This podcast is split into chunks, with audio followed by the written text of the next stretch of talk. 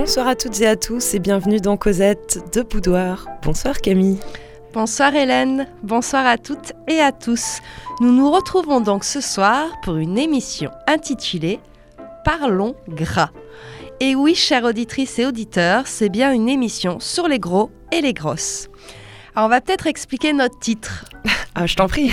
Alors notre titre, il fait référence à l'expression parler gras, hein, qui veut dire avoir un langage ordurier, obscène. Et notre société aujourd'hui, elle est traversée par ce qu'on appelle la grossophobie, hein, donc c'est-à-dire la haine des gros. Donc ça veut dire que notre société elle considère un petit peu euh, les gros comme des personnes qui n'ont pas lieu d'être, c'est-à-dire qui sont hors scène, obscènes. Voilà, c'est un petit peu compliqué, mais, euh, mais ça nous plaisait comme titre. Mais grossophobie, c'est un néologisme. Alors l'histoire des, gros, hein, c'est d'abord une histoire de, de, ces transformations, parce qu'on va voir que euh, le gras n'est pas perçu de la même façon selon les époques, avec des versants un petit peu culturels et aussi des rejets qui sont socialement ciblés. Donc euh, première interrogation historique, c'est que le gros n'a pas toujours été dénoncé qu'est-ce qui a été euh, mis en place dans notre société pour qu'on arrive aujourd'hui à un monde qui est profondément grossophobe? On est sur une histoire du corps qui épouse une histoire des cultures et des sensibilités. Et en fait, on va mesurer un petit peu l'évaluation des formes corporelles et de leur mise au travail, comment on les modèle, ces formes du corps. Et cette stigmatisation du gras, ça relève de l'accentuation des normes. C'est-à-dire qu'aujourd'hui, dans notre société occidentale, on a de plus en plus d'exigences qui est donnée à l'apparence corporelle et à l'expression de soi. Et donc la vindicte est encore plus sévère sur le corps féminin notamment.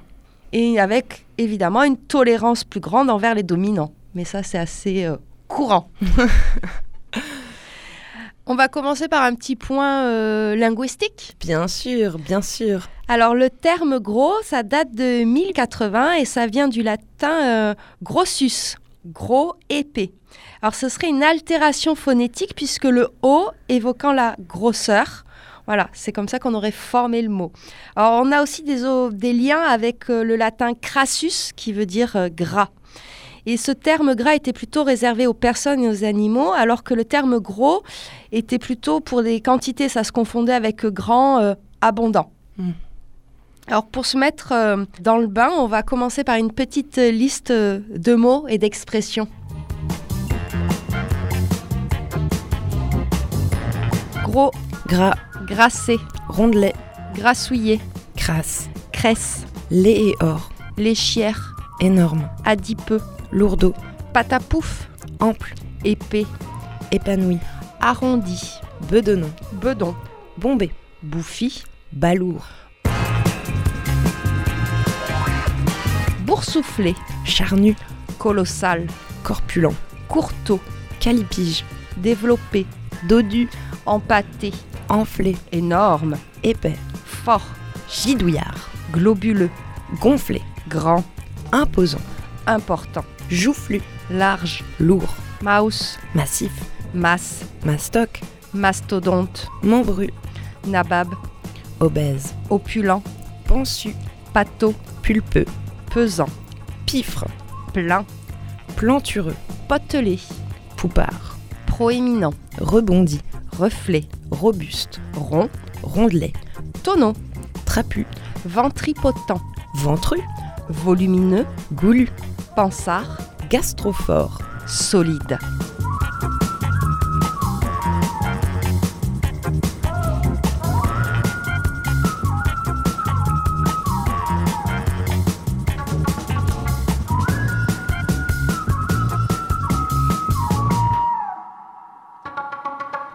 Alors, ce qu'on remarque dans ce petit euh, florilège d'expressions, et ce que nous, on a remarqué quand on a construit cette émission, c'est qu'on a une multiplicité croissante des mots qui témoignent finalement de l'aiguisement grandissant du regard. Mmh. C'est-à-dire, plus on a de termes, plus on y fait attention mmh. à, à, à, ces corps. On est comme les Inuits qui ont plein de mots pour dire blanc. Mmh.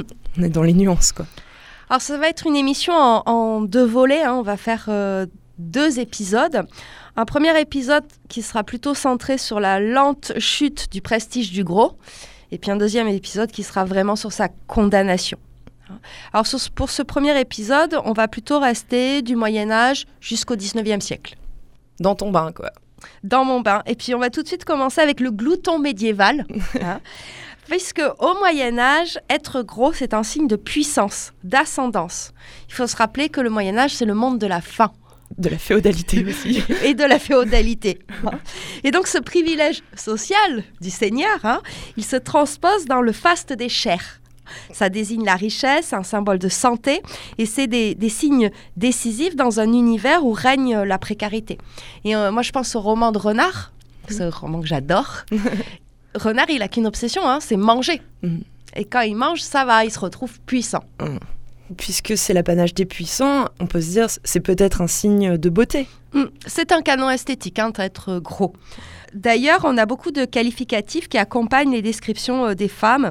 Donc, elle est crasse, pour dire grasse, blanche et tendre, ou elle est grasse, tendre et belle, ou elle est grosse assez. Ça, c'est des expressions qu'on trouve dans le roman de la Rose. Dans euh, Cœur mangé, qui est un- une sorte de conte médiéval qui est très important à l'époque, les héroïnes qui euh, ont été libérées après tourments et malheurs, la fin du conte, en fait, elles, elles vivent de tous leurs sous, elles mangent sang et chair et deviennent grosses et grasses, et c'est une fin positive du conte. Mais d'ailleurs, j'y pense, Camille, euh, grosse, ça veut aussi dire enceinte. Oui, ça veut aussi dire enceinte, notamment c'est un terme qui est très très utilisé vers 1130-1140, hein, où on dit une femme grosse, c'est une femme enceinte. Et même il faut faire attention au mot gras, parce que euh, le mot gras, euh, notamment le mot grasse, hein, quand il est utilisé au féminin, ça peut aussi signifier une absence de maigreur plutôt qu'une forte grosseur. Donc dire elle est grasse, ça peut vouloir dire elle n'est pas maigre à l'époque. Pareil, pas confondre avec la grâce, gracieuse. C'est le bordel, hein Oui, là on va jouer sur la polysémie des, des mots. Cosette de Boudoir parle gras. Ces, ces canons esthétiques, on les retrouve évidemment pour les hommes, où se mélangent épaisseur musculaire et épaisseur graisseuse. Donc la force prodigieuse, euh, pensez à tous les romans de chevalerie, euh, viendrait d'un corps immense et d'un appétit euh, débridé, et c'est ce qui ferait euh, leur résistance au, au combat. D'accord. Ouais, donc Roland est peut-être un peu gros, quoi. Oh, sûrement même. De toute manière, pour pouvoir porter euh, le poids des armures, il fallait être quand même avoir une certaine masse musculaire. Mais Ah. tu serais arrivé, j'en suis Mais, certaine. euh, sans problème. Et donc, toutes les références nobles, hein, on va dire toute la culture noble de l'époque, prolonge cette promotion, mais c'est un gros qui est viril. Hein. C'est pas, voilà, il faut vraiment se dire, euh, voilà, on confond muscle et graisse. Et ça, on le retrouve euh, beaucoup dans les romans du 12e, du 13e siècle, avec ces descriptions de nourriture euh, Mhm. massive. hein. Et donc, la quantité fait la puissance. Qui mange beaucoup domine les autres. Et on le voit bien dans les Chevaliers de la Table Ronde. Oui, j'allais dire dans les romans de chevalerie, voilà. Donc là, Arthur est... Et, et c'est l'ours, le symbole des nobles. D'Arthur, oui, Ouais, en plus. et donc c'est un animal qui est massif hein, et qui s'engraisse pour pouvoir hiberner. Et oui. Alors moi je propose une description d'un d'un petit repas, donc c'est euh, dans le roman de Perceval, De Chrétien de Troyes. voilà. Et Perceval il est reçu par le roi pêcheur et on va voir hein, que cette description de nourriture massive euh, donne la puissance. Emmène-nous au Moyen-Âge. Sur ces tréteaux, les valets ont posé la nappe. Que dirais-je de cette nappe? Jamais légat, ni cardinal, ni pape ne mangea sur une nappe plus blanche. Le premier plat est une hanche de cerf, bien poivrée et cuite dans sa graisse. Boivent vin clair et vin râpé, servi dedans des coupes d'or. C'est sur un tailloir en argent que le valet tranche la hanche et en dispose chaque pièce sur un large gâteau. On lui sert à profusion viande et vins les plus choisis, les plus plaisants, qui sont d'ordinaire sur les tables des rois, des comtes, des empereurs. Quand le repas fut terminé, le prud'homme retint son hôte à veiller pendant que les valets apprêtaient les lits et les fruits. On leur offrit dattes, figues et noix muscades, grenades, girofles, éluctères pour terminer, et encore pâte au gingembre d'Alexandrie et gelée d'aromates. Ils burent ensuite de plusieurs breuvages, vin au piment sans miel ni poivre, bon vin de mûr et clair sirop. Le Gallois s'émerveille de tant de bonnes choses qu'il n'avait jamais goûté. Donc là, on voit bien le, le faste des chairs qui fait euh, la puissance euh, de l'homme. On voit bien hein, ce, faste du repas hein, qui fait le- la puissance de ce roi qui reçoit euh, Perceval. À cette époque-là, le terme gros n'est pas du tout une- un objet d'injure. Voilà, c'est vraiment connoté positivement et c'est cette idée de puissance et de virilité. Oui, voilà. Mais aussi, pas confondre gras et graisse. C'est Mm. c'est gros et puissant plutôt. Et euh, bien justement, tu viens de nous lire euh, Perceval de Chrétien 3, on est en plein Moyen-Âge euh, chrétien. Alors, quelle est la position de l'Église par rapport à ça? Ben, les prêtres vont condamner les excès, hein, mais l'Église condamne de toute manière toute forme d'excès. Et de plaisir. et de plaisir. Et, et ces excès ils vont être d'autant plus condamnés lorsqu'on va mettre le, le- le système de croyance des sept péchés capitaux, puisque la gourmandise en est un. De l'autre côté, les médecins sont assez réservés. On n'est pas tout de suite dans une condamnation, mais on ne s'attarde pas sur la graisse. En fait, c'est plutôt son, sa disparition qui va juge- être jugée inquiétante parce que qui dit maigreur dit maladie à l'époque. Et la troisième pression, donc première pression, l'Église, deuxième pression, les médecins. La troisième pression, c'est celle en fait culturelle, celle des cours et des sociabilités. Puisque plus on quitte le Moyen Âge, hein, plus on s'approche de la Renaissance, plus on va être dans un modèle d'apparence qui s'affine. En fait, Euh, on n'est plus dans le chevalier porteur de lance, on est plutôt dans le chevalier euh, qui va se battre dans le corps à corps, l'escrime, etc. Donc, il peut montrer sa force par un appétit dévorant, mais surtout, il doit montrer sa souplesse. Et là, ce qui est révélateur, c'est le changement de symbolique. L'ours est remplacé par le lion dans les modèles utilisés par les nobles. Et le lion, il a une, même s'il est fort, il est puissant, il a une taille qui est assez fine, il est souple Eh, C'est un, c'est un félin. voilà. Arrive aussi à la cour hein, d'autres sociabilités. On se met, on se met à danser. euh, donc tout ça entraîne cette idée de souplesse, de fluidité et d'un rapport différent au corps. Cette critique va être de plus en plus affirmée au XVe siècle, notamment parce que on va avoir accès de plus en plus à l'image par les tableaux. On se représente de plus en plus dans l'art, et donc on va avoir une attention qui est portée au contour et euh, dans la façon de un petit peu de se euh, représenter et on associe aussi des, des valeurs morales. C'est-à-dire que le gros, euh, non seulement il manque de distinction, il fait partie d'une lourdeur populaire, mais en plus, moralement, euh, il n'est pas euh, noble dans son état d'esprit. Donc c'est vraiment une double condamnation, à la fois du physique, mais aussi ce physique entraîne une condamnation d'un soi-disant état d'esprit. Oui, mais là tu nous parles de la noblesse et des représentations iconographiques. Est-ce qu'on pourrait s'arrêter aussi sur les représentations du populaire plutôt? Et voir comment est traité le gras Oui, là on a vraiment, euh, c'est intéressant que tu le soulignes, vraiment une, une opposition totale. C'est-à-dire qu'on a le noble, il est fin, il est élégant, etc. Et d'un autre côté, on a une lourdeur populaire. Et donc, dans l'iconographie, on retrouve ce codage social des corps. C'est-à-dire les paysans, ils sont représentés euh, C'est les petites boules. oui, c'est exactement ça. Alors, il y a des métiers où euh, être gros, c'est valorisé. C'est-à-dire que tu peux représenter les bouchers, les boulangers et les cuisiniers. Mais oui, mais c'est parce que, enfin, oui, ça, ça- c'est rassurant presque là dans Voilà. ces cas-là. On est aussi le pays de la bouffe, Camille, je te signale. hein. C'est ça. Mais tu vois bien comment on associe maintenant des valeurs morales, en fait, Eh oui. à, cette époque-là, à une apparence physique. Mhm. Par contre, on n'est pas encore dans une, hum, une appréciation esthétique. Mhm. Hein. C'est-à-dire que là, on retrouve l'idée de morale, de physique, mais on n'envisage pas l'enveloppe corporelle comme euh, quelque chose qu'on peut améliorer d'un point de vue de la beauté, avec des traités médicaux, avec des, des recettes d'amincissement. Ça, ça arrivera un petit peu plus tard. Mais peut-être c'est la même chose quand tu dis euh, le maigre, c'est la maladie. En fait, on dit pas à quelqu'un de maigre qu'il est moche. C'est juste qu'il est en mauvaise santé. C'est un peu ça au final. euh, exactement qu'il y a ça. pas de beauté liée au gras ou à la maigreur. C'est juste ça connote certaines choses. Quoi. Voilà. Par contre, on commence néanmoins à sculpter les formes du corps et ça, on va le faire par les vêtements où on commence à contenir les chairs par des ceintures, des fourreaux pour les femmes, alors que chez les hommes, on est plutôt dans une valorisation des anatomies enrobées avec des vêtements très amples. Moi, je pense aux les crevés, c'est-à-dire c'est c'est euh, Les manches. les bouffantes. manches avec voilà Fais des gestes dans le studio. C'est bien pour les gens qui regardent la télé. avec beaucoup de volume, de tissu. Euh, on va parler des panses aussi. Voilà. Le- Le vêtement masculin est très ample et permet hein, de faire apparaître comme euh, Ouais, des volumes, quoi. Ouais, et comme puis surtout, esthétique. voilà, comme esthétique. Tu avais lâché le mot pince, Camille. Il Ouais. faut le dire, la pince, c'est une petite poche de grain que les, les garçons se mettaient, les hommes, les, Les garçons se mettaient sur le, sur le ventre, voilà, pour avoir l'air bah, plus viril, plus puissant. C'est ça. Et donc, on est euh, dans cette volonté pour les hommes d'affirmer euh, ce prestige euh, du gros. C'est les épaulettes, quoi. Mm. Là, je suis carré.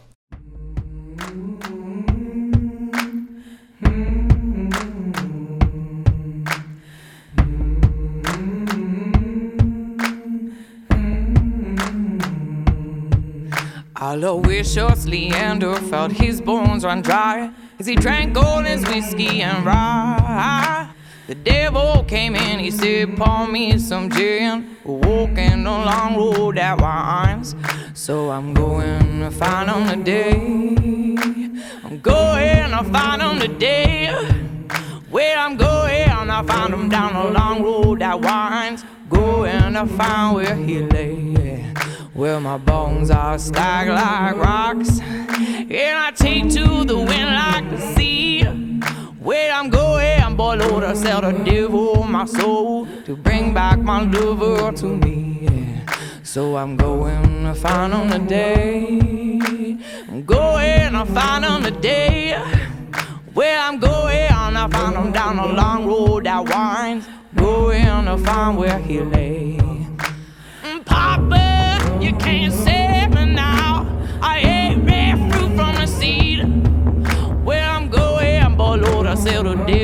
my soul, and there forever I will be.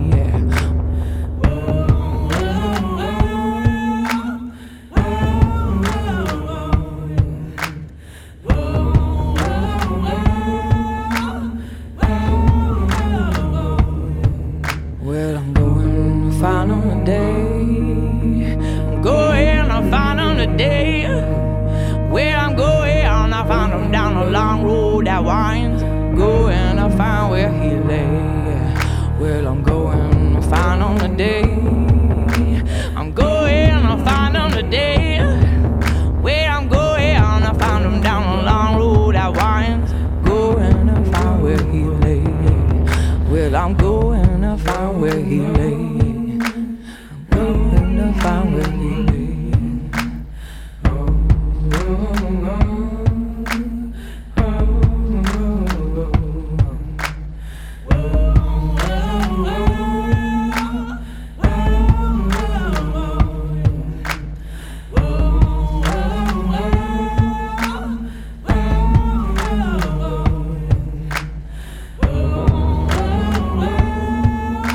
Sarah pour cette émission de Cosette de Boudoir. Parlons gras.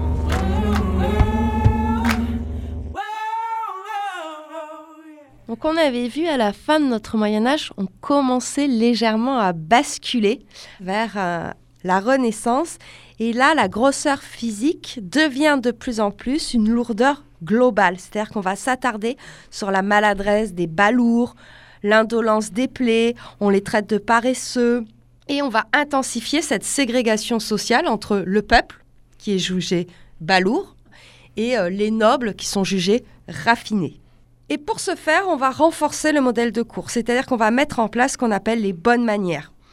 On va avoir un accroissement des étiquettes, on est dans la culture des allures, dans l'assouplissement euh, des corps. Le courtisan n'a plus rien à voir avec notre chevalier euh, qui part avec sa lance euh, affronter dragons et autres Et trucs. anglais. Voilà.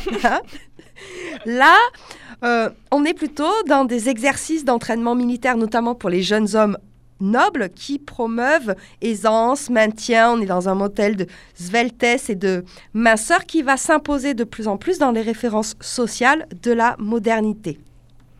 On est dans cette idée que la Grèce fabrique l'impuissance.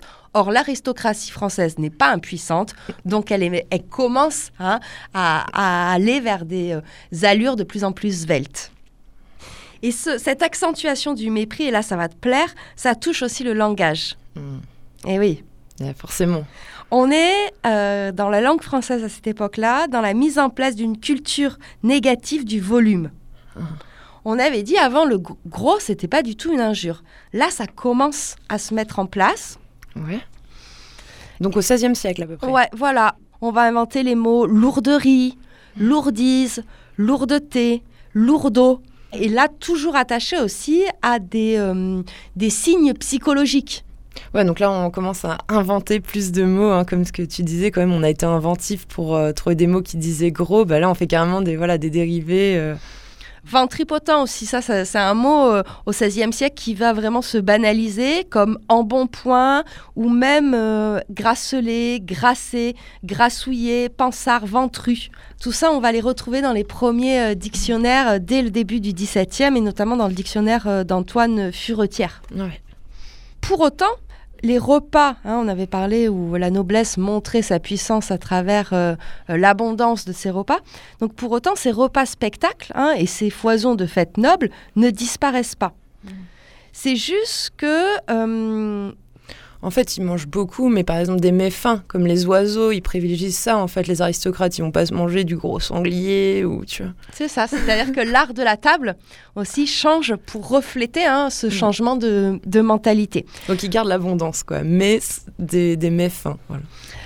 Pourtant, l'im- l'image rieuse du, du gros hein, va hanter euh, les récits aussi et les illustrations euh, de cette période. On avait parlé de- des- des tableaux de Bruegel. Oui, au petit bonhomme euh, rond. Et Mm. c'est vrai que là, si on pense à Bruegel, au tableau Le Banquet, c'est des petits personnages euh, avec leurs membres tout rondelés. Oui, euh, même, ils ont, on dirait des boules compactes, ils n'ont pas de cou. euh, on a l'impression que seules les formes sont, sont, sont représentées. hein. Oui, mais ça, le truc de pas avoir de cou, tu peux représenter, euh, bah justement, Cranach et tout ça, il a représenté des, des rois, des seigneurs allemands, ils ont pas de cou, mais Mm. c'est c'est quand même des seigneurs, c'est pas forcément des gueux. Les, les gueux, c'est vraiment les petites boules, et, mais le truc de pas avoir de cou, ouais, c'est vrai que ça se remarque.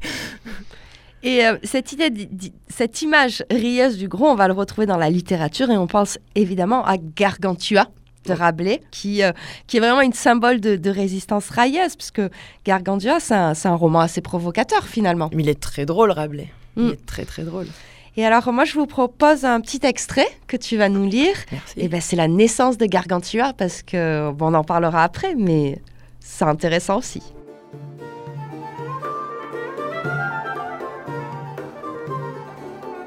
Peu de temps après, elle commença à soupirer, à se lamenter et à crier. Soudain, une foule de sages-femmes vinrent de tous côtés. En la tâtant par le bas, elles trouvèrent quelques morceaux de peau d'assez mauvais goût et pensèrent que c'était l'enfant. Mais c'était le fondement qui lui échappait à cause du relâchement du gros intestin, lequel vous appelez le boyau du cul, car elle avait trop mangé de tripes, comme nous avons déclaré ci-dessus. Alors, une repoussante vieille de la compagnie, qui était venue de Brisepaille, près de Saint-Genoux, il y a plus de 60 ans, et qui avait la réputation d'être un grand médecin, lui fit un astringent si horrible que tous ses sphincters en furent tellement obstrués et resserrés que vous les eussiez élargis à grande peine avec les dents. Ce qui est une chose bien horrible à penser.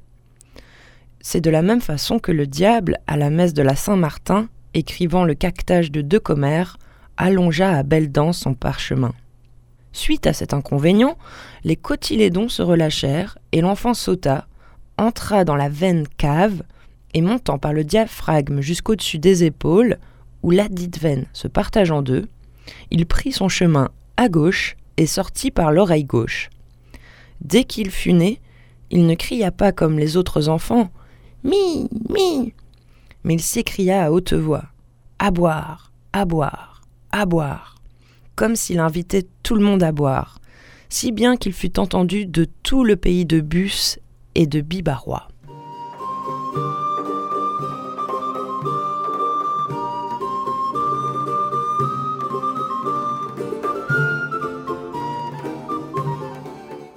Alors voilà, Gargantua, il est né un jour où sa mère avait trop mangé, un jour de Mardi, Mardi Gras, et qu'elle avait mangé une grande plantée de tripes. Voilà. Alors c'est vrai que Gargantua, il a une bonne trogne de 10 ou 8 mentons, un ventre immense avec une ceinture de 300 aulnes et demi de serge de soie. C'est un géant déjà, hein, Ouais. Donc là, on est vraiment euh, dans ce roman-là. Le ventre, c'est le moteur premier du, du- du roman, en fait. Mm. Et quand tu dis euh, le mardi gras, bah, pour rajouter un mot sur ce que tu disais tout à l'heure sur l'Église, c'est sûr que l'Église condamne. On se tape le carême pour arriver jusqu'à Pâques. Ils n'ont pas fait 40 jours où tu bouffes gras, quoi. Enfin, Oui, c'est pour ça qu'on peut dire que Gargantua, il est provocateur, parce que tout son bouquin, c'est qu'une multiplication de suggestions euh, graisseuses avec des jeux euh, de cumul jusqu'à euh, saturation. Donc tu m'étonnes que le livre n'a pas dû plaire non plus à l'Église. Oui, puis c'est comme de dire aussi le gras, c'est notre instinct de Mm. manger, puisque c'est un roman dans lequel Gargantua va apprendre à devenir un, un homme civilisé, quoi. Si on, on- on revient à notre histoire euh, un petit peu iconographie dans l'art, on a quand même un changement, une certaine rupture dans cette représentation euh, des corps qui va arriver avec Rubens. Oui, donc un siècle après Rabelais, quand Ouais. même. Ouais, on va, on fait des Oui, on fait des petits chronologies, voilà. on est libre. Là, lui, euh, il va euh, utiliser la chair euh, comme exemple de profusion extrême de la vie. Hein, c'est une grosseur qui est conquérante, une luxuriance des chairs. Et on pense au tableau Les Trois Grâces. Mais est-ce que c'est un, c'est un goût personnel peut-être pour Rubens? On peut se dire ça, c'est un peu un accident dans l'histoire de l'art Rubens. Je sais pas, parce qu'après tu regardes ta bouchée, etc. On est quand même dans une représentation aussi. euh, Elles sont potelées. elles sont potelées, t'as de la cellulite, hein, euh, clairement. Donc, euh, je pense que c'est quand même un, un changement un petit peu de regard, mais c'est un changement de regard qui n'a lieu que dans l'iconographie. hein. Ah. C'est peut-être l'excuse artistique. Oui, en fait. d'accord. Parce que sinon, dans, on va dire, les codes sociaux de la beauté à l'époque, on est dans ce qu'on appelle le triomphe du haut.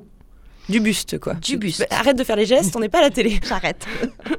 Euh, en gros, on, on porte un soin à tout le haut du corps. Les jambes sont pas ou peu concernées. On a une sorte d'inutilité des aires inférieures.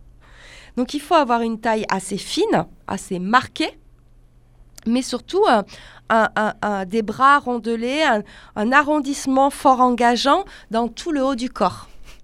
Oui, je fais encore des gestes. Oui. J'essaie d'imaginer un haut du corps euh, engageant. Bah, peut-être que tu nous parleras du corset, qui- on verra ça aussi. On commence à le mettre en place, on va y revenir, hein, mais c'est vrai, euh, on commence à normer le corps avec des éléments extérieurs comme le corset et puis d'autres ajouts en fait pour que le corps corresponde à ce modèle, hein, euh, cet esthétisme. Mais cette, euh, cet esthétisme, il est aussi soumis à une distinction sociale.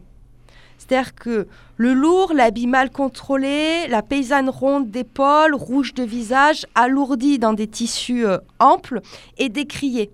À l'inverse, on va souligner la, la rondeur des épaules d'une femme noble. D'accord. Cette distinction sociale de perception du gras en fonction de ta classe sociale, on va la retrouver chez Ambroise Paré, qui est Médecin. médecin, hein, et qui nous fait des descriptions de mendiantes, c'est la classe euh, la plus populaire qui soit, comme grosse, potelée et fessue, cagnardière, grosse potelée et goujue, grosse garce fessue, potelée et embonpoint. Et donc ça confirme la norme de vouloir définir la villageoise par son physique et la stigmatiser par sa lourdeur.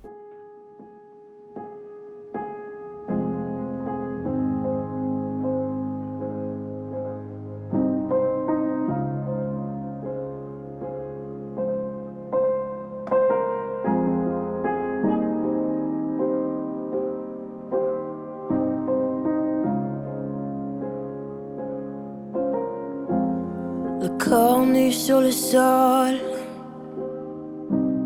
Je me fais du mal depuis des années.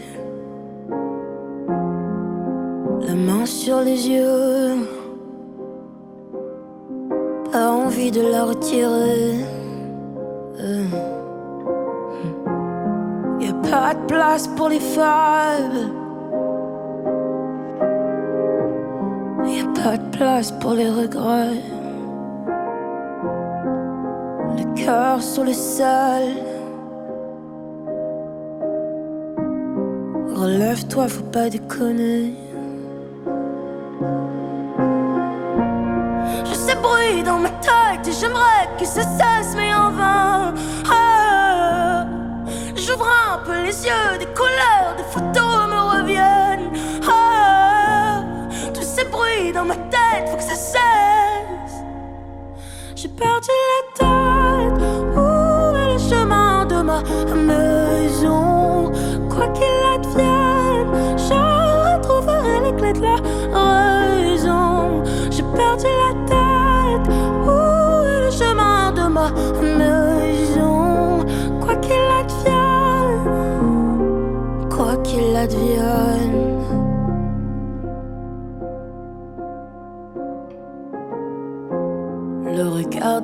j'en ai que faire.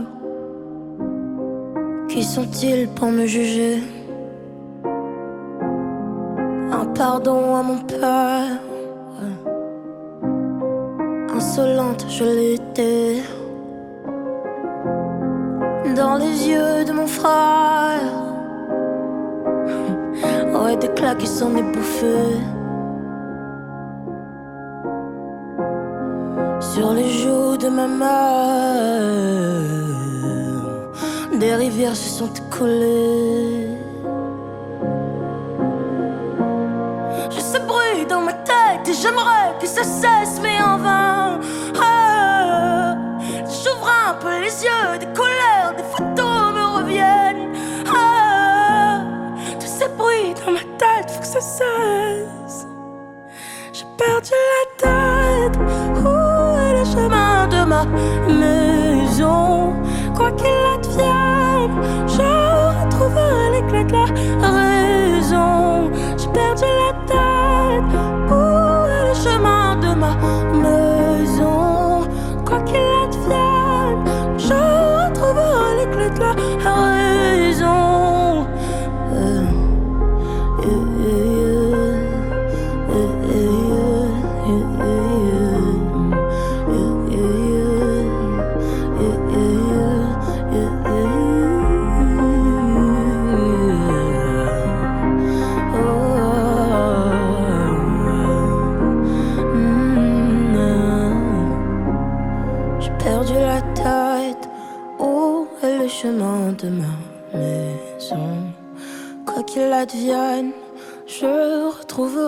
retrouverai les clés de la raison. J'ai perdu la tête. ouais. Mm. Quoi qu'il advienne, je retrouverai les clés de la raison. Et- C'était Isolt Corps et vous êtes dans Cosette de Boudoir et aujourd'hui nous parlons gras. Et nous arrivons tranquillement à la deuxième partie de l'émission. Si vous nous rejoignez, on, on arrive à la fin du XVIIe siècle et on voit que le regard sur les graisses et le gras commence à changer. hein. Oui, on pourrait dire que là on est dans le basculement définitif. Le gros à partir de cette période-là ne sera que dépréciation. Ah. Pratiquement. D'accord. On verra un petit peu avec la bourgeoisie où ça va changer. Mais on a vraiment une dévalorisation de l'énorme et surtout ça devient vulgarité, être gros. Et ça, on va le retrouver dans les lettres de la princesse Palatine, qui est euh, l'épouse du frère du roi. Alors, elle est euh, allemande et elle a euh, pendant très longtemps eu une correspondance très fournie. Elle écrivait énormément et ses lettres hein, sont vraiment des photographies de l'époque. Et elle, elle nous dit Ma taille est monstrueuse de grosseur. Je suis aussi carré qu'un cube. Ma peau est d'un rouge tacheté de jaune. Et donc, dans cette lettre-là, elle insiste vraiment sur la disgrâce, la lourdeur. Elle se range du côté des laides. Et euh, on voit bien que la perception du corps a changé. On va le retrouver dans une autre lettre où elle nous dit Ma graisse s'est mal déplacée, de sorte qu'elle me va mal. J'ai, sauf votre respect, un derrière effroyable, un ventre, des hanches et des épaules énormes, la gorge et la poitrine très plates. À vrai dire, je suis d'une figure affreuse, mais j'ai le bonheur de ne pas m'en soucier, car je ne souhaite pas que quelqu'un tombe amoureux de moi. Je suis persuadée que mes bons amis ne regarderont que mon caractère, pas ma figure. Femme libre, la princesse Ouais, Palatine. La princesse Palatine, en plus, elle n'avait pas sa langue dans sa poche. Ouais, hein. bah, Mais on voit bien que là aussi, je suis moche et je vous emmerde. c'est ça. On est dans cette dépréciation hein, du physique. Mais attention, c'est pas parce qu'on condamne le gros qu'on fait l'éloge du mince. On a une vision tout aussi redoutée du maigre. Et tu le disais au début de l'émission, ça fait maladif, ça? Ouais, c'est la figure de la possédée, le masque de la mort, ça rappelle la famine, la peste, le chemin de la vieillesse. Plus l'ambiguïté des mélancoliques. hein, parce que 18e, on a aussi. hein, cette- commence. Ça commence. Mais euh, t'as pas l'impression presque que c'est pire au final, la maigreur? Et bien qu'elle est plus condamnée à, à cette époque-là, ben, euh, c'est ce que tu as un petit peu trouvé dans les lettres de Madame de, de Sévigné. hein. Elle, elle dit à sa fille, alors à sa propre fille qu'elle Mm. qu'elle l'aime énormément, elle, elle dit à sa fille Votre maigreur me tue. Mon Dieu, que je hais votre maigreur. Je suis affligée que vous soyez amaigrie. Euh, donc on voit à travers plusieurs lettres qu'elle est quand même un peu obsédée par euh, la, maigreur de sa fille. Quoi. Mm. Alors, d'autant plus, je pense qu'il faisait très peur à, à Madame Sévigné, c'est que là, ça y est, les médecins, euh, à partir du XVIIe siècle, confirment l'accentuation des normes. On avait dit que pour l'instant, ils restaient un peu dans leur coin, mais il y a un moment où il faut bien qu'ils arrivent aussi euh, et qu'ils donnent leur point de vue hein, sur, ces, euh, sur ce physique. Alors, on va commencer à faire des descriptions alarmantes, hein, où on parle de la puanteur des gros, des gestes entravés, et on va les évoquer jusqu'au ridicule pour bien frapper les esprits. Pourtant, on n'est pas encore dans une, euh, une indication du poids corporel dans le quotidien. hein. On n'a pas le système des pesées. on- De l'IMC. voilà, tout ça, on l'a pas inventé. hein. Mais on voit bien, et notamment là, on va retrouver en, en- Ambroise Paré, que euh, on- ces médecins-là ajoutent aussi une notion morale à ce poids. Puisque pour euh, Ambroise Paré, le flegmatique, il a une face plombine et bouffie, un esprit lourd, grossier et stupide, un ventre émettant des bruits grenouillants. C'est un individu vomissant, crachant, jetant des excréments par le nez, ayant un appétit canin avec des maladies d'œdème et de tumeurs. Bah. Ah, ça fait plaisir. Merci Ambroise. On va commencer un petit peu à avoir des recommandations des médecins pour pratiquer un amincissement socialement distingué. Ah. On a Montaigne. Montaigne, Il est lui, pas médecin, il est maire de Bordeaux, Montaigne, c'est un grand écrivain. c'est un grand écrivain qui est euh, euh, très euh, Soucieux. soucieux de son apparence et de son poids. Donc lui, il va carrément faire une réduction alimentaire. Il saute des repas, il mange des viandes légères, il pèse ses denrées. Ça m'étonne pas. Voilà. À l'époque aussi, il y a un nouveau produit qui arrive du Nouveau Monde qui s'appelle le café.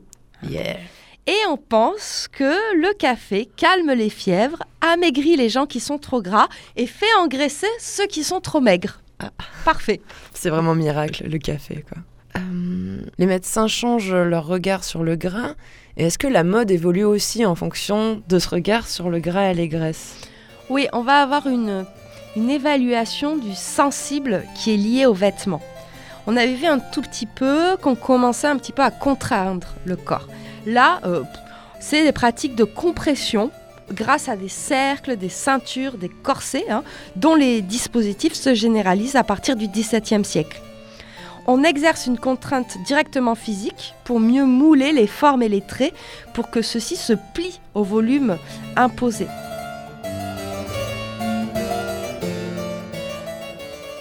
On avait rapidement parlé des excroissances des vêtements. Et là, ben, comme ces vêtements ils sont euh, très volumineux, il faut des armatures en fait pour les soutenir. hein. Donc on va euh, élargir les côtes. On va, d'ailleurs, on est obligé de les porter avec un bourrelet, qui est un anneau de tissu bourré euh, de crin ou de jonc et noué autour de la taille. Et je fais toujours des gestes. je peux rien quoi. On porte la vertugale. C'est une jupe renforcée par des cerceaux. Ah, c'est ça le faux cul? Non, le focus, c'est bien plus tard. Ah, me là, là c'est, si tu préfères, c'est une sorte de crinoline un petit peu. hein. C'est gros de partout, quoi. C'est une jupe très ample. Et Oui, avec les gestes, je comprends. Alors, on a aussi des coussins rembourrés pour assurer euh, l'ampleur des, manches gonflées. Donc, au niveau de la tenue masculine, on la renforce, en fait, on la double avec des systèmes de carton, de toile rigide. Parce que l'idée, c'est d'avoir une silhouette un petit peu élancée et surtout d'avoir un corps qui est maintenu, toujours dans l'opposition face au corps paysan qui n'est que relâchement. On avait parlé du, corset. Là, il va vraiment se, mettre en place hein, durant cette période 17e, 18e. Alors, au début, euh, vraiment, c'est qu'un sanglage de fer, donc pas super agréable. Ensuite, on va euh, fixer des plaques rigides qui vont être piquées à l'intérieur d'un tissu. C'est ce qu'on va appeler le corps piqué. C'est un nom de corset. Et puis, à partir du XVIIe siècle, vraiment, il y a une corporation des tailleurs qui, euh, qui se met en place. Alors au tout début, ils sont au nombre de 8, et puis au fur et à mesure, ils vont être de plus en plus euh, importants, et eux, ils vont se spécialiser euh, dans ce corset que vont porter les femmes pratiquement jusqu'au début du 20e. Oui, quand tu dis 8, c'est à Paris. Mm. Et puis, euh, de- des corsets, c'est très rare, mais il y a quand même des filles qui portent des corsets au 21e siècle. Et encore au 21e, ouais. Euh, ce corset, en fait, il est surtout pour marquer euh, la taille, hein, la dessiner, faire le dessin, ce qu'on appelle de la ceinture, et des hanches. Mais c'est bien quelque chose qui modèle le corps, parce que si tu portes un corset euh, depuis ton adolescence chaque jour, ça, va réellement jouer sur la forme de ton corps. C'est pas juste euh, une, armature. Non, ah oui, oui, c'est vraiment, hein, ça marque le corps. Et c'est comme c'est un instrument du quotidien de la tenue, en fait, euh, oui, ça va complètement modeler les corps féminins pendant trois siècles. C'est aussi un symbole de l'élégance et du maintien, puisque même dans les écoles euh, pour filles, hein, je pense notamment à l'école Saint-Cyr qui est mise en place par Madame de Maintenon, alors c'est les écoles pour euh, les aris- filles aristocrates, hein, euh, ça s'impose dans leur quotidien. C'est-à-dire que dès le plus jeune âge, les jeunes filles portent des corsets et c'est dans cette idée de prévention et de pédagogie. Mm.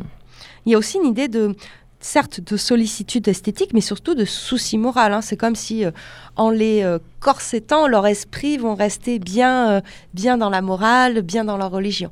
C'est symbolique. Ouais. Hein, on ne sait jamais, toutes ces filles-là. Donc, dans cette fin du XVIIe siècle, on a vraiment un horizon social des silhouettes qui est définitivement partagé.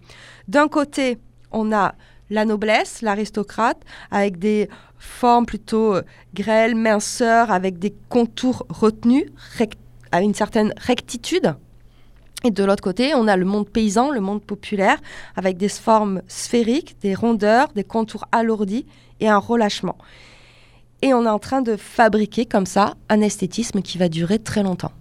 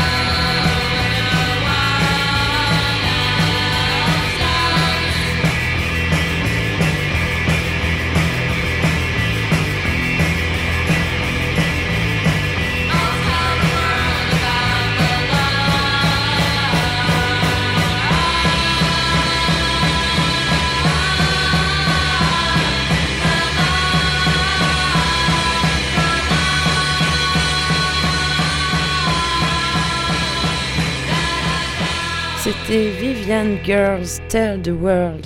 Vous écoutez Cosette de Boudoir et nous parlons gras. Alors sur cette fin de l'ancien régime, Camille, comment évolue le, regard sur, euh, sur l'embonpoint? Tu nous le disais, plus ou moins, on se met en place le regard qu'on a encore aujourd'hui, mais bon, c'est quand même la fin de l'ancien régime, donc euh, changement de régime, changement de regard. Pas du tout. Hein, on avait vu qu'on avait euh, déjà une distinction qui se fait socialement. Hein. et là, en plus, on va avoir une distinction euh, de genre avec un profil masculin dont on accepte quelques rondeurs.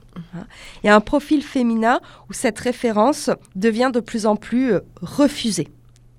Cette distinction de profil, on, peut le voir dans un tableau euh, qui est une scène de bal imaginée par le peintre Duclos en, 1770, où on va vraiment voir une opposition entre les ventres d'hommes qui sont diversifiés à l'extrême, qui s'opposent à des tailles féminines strictement uniformisées dans la minceur et dans les. Attention, il y a quand même une manière précise pour l'homme de porter le ventre comme signe d'opulence, sinon de dignité. Hein, notamment chez le marchand, le financier et le bourgeois, qui sont un peu les, trois figures au niveau des, puissances hein, qui vont remplacer l'aristocratie. Comme par exemple un peu Gérard Larcher, l'actuel président du Sénat. Oui, mais là on n'est qu'au 18e encore. Attends, on n'a pas fait la Révolution française. De même, la représentation de l'excès change on avait vu qu'il y avait déjà des choses très négatives qui étaient euh, rattachées à la grosseur, notamment euh, d'un point de vue moral ou psychologique. Là, en plus, c'est une perte d'énergie, de réactivité. Donc, c'est un effondrement nerveux, une insensibilité. On va jusque-là au XVIIIe siècle, qui est quand même le, siècle sensible. les gros âme presque vois, Ils étaient de se poser la question. Voilà, on en est à peu près là.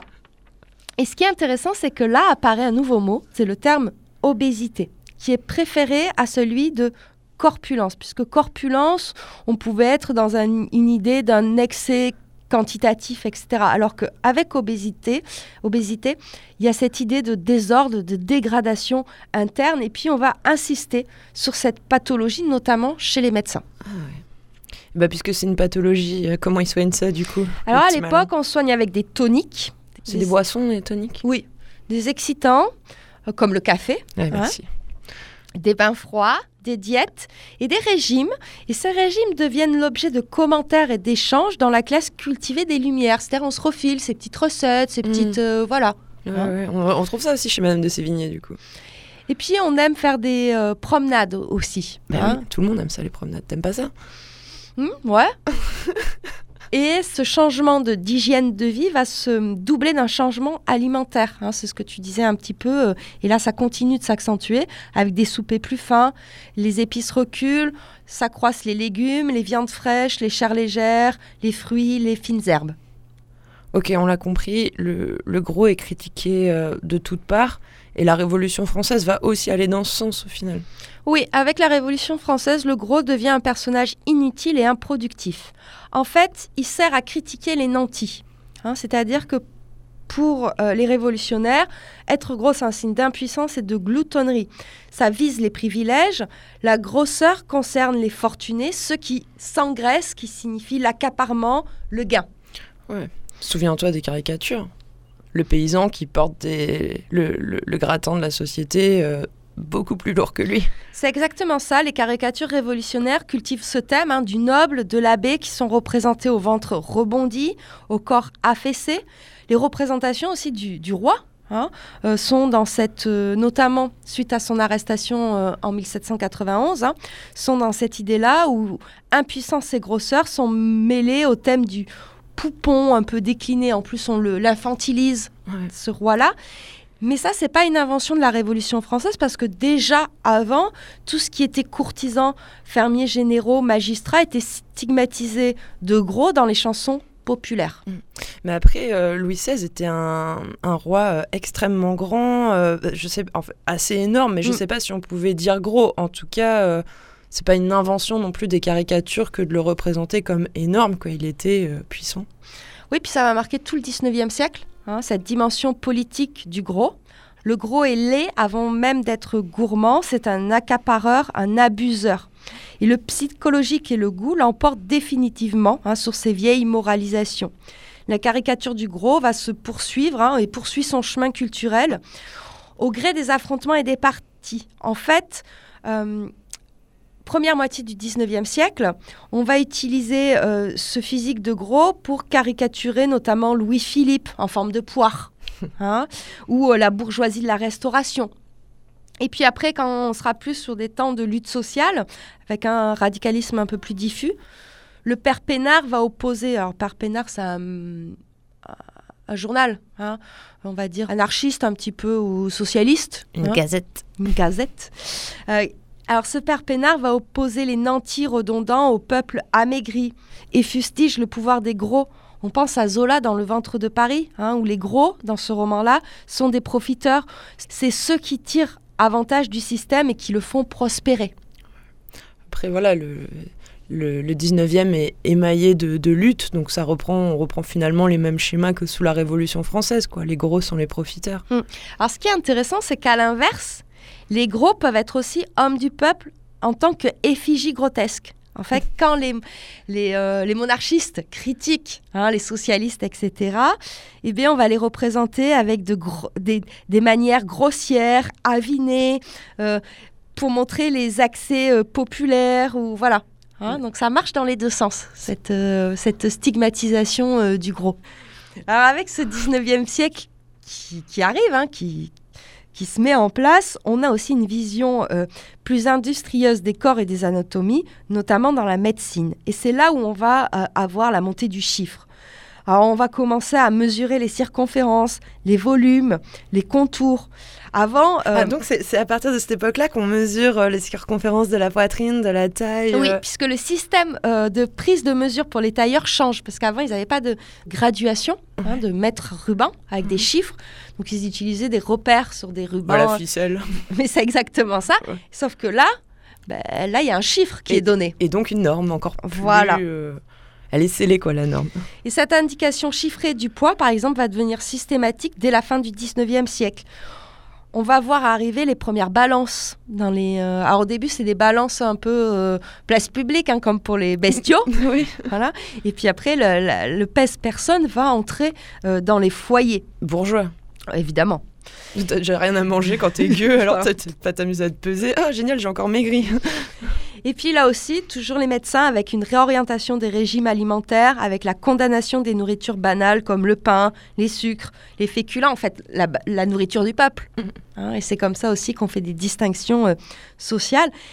Dans cette conversation un peu bourgeoise, un peu savante, voilà, on parle de ce qu'on mange, on affine son goût, on a une volonté un petit peu culturelle d'avoir euh, une certaine apparence qui donnera aussi euh, des indices sur sa valeur morale. Valeur morale, tu viens de dire quelque chose d'important. Mais ça, ce sera un petit peu ce qu'il y aura au programme de la prochaine émission, qui sera plus centré sur euh, le 19e, le 20e et le 21e.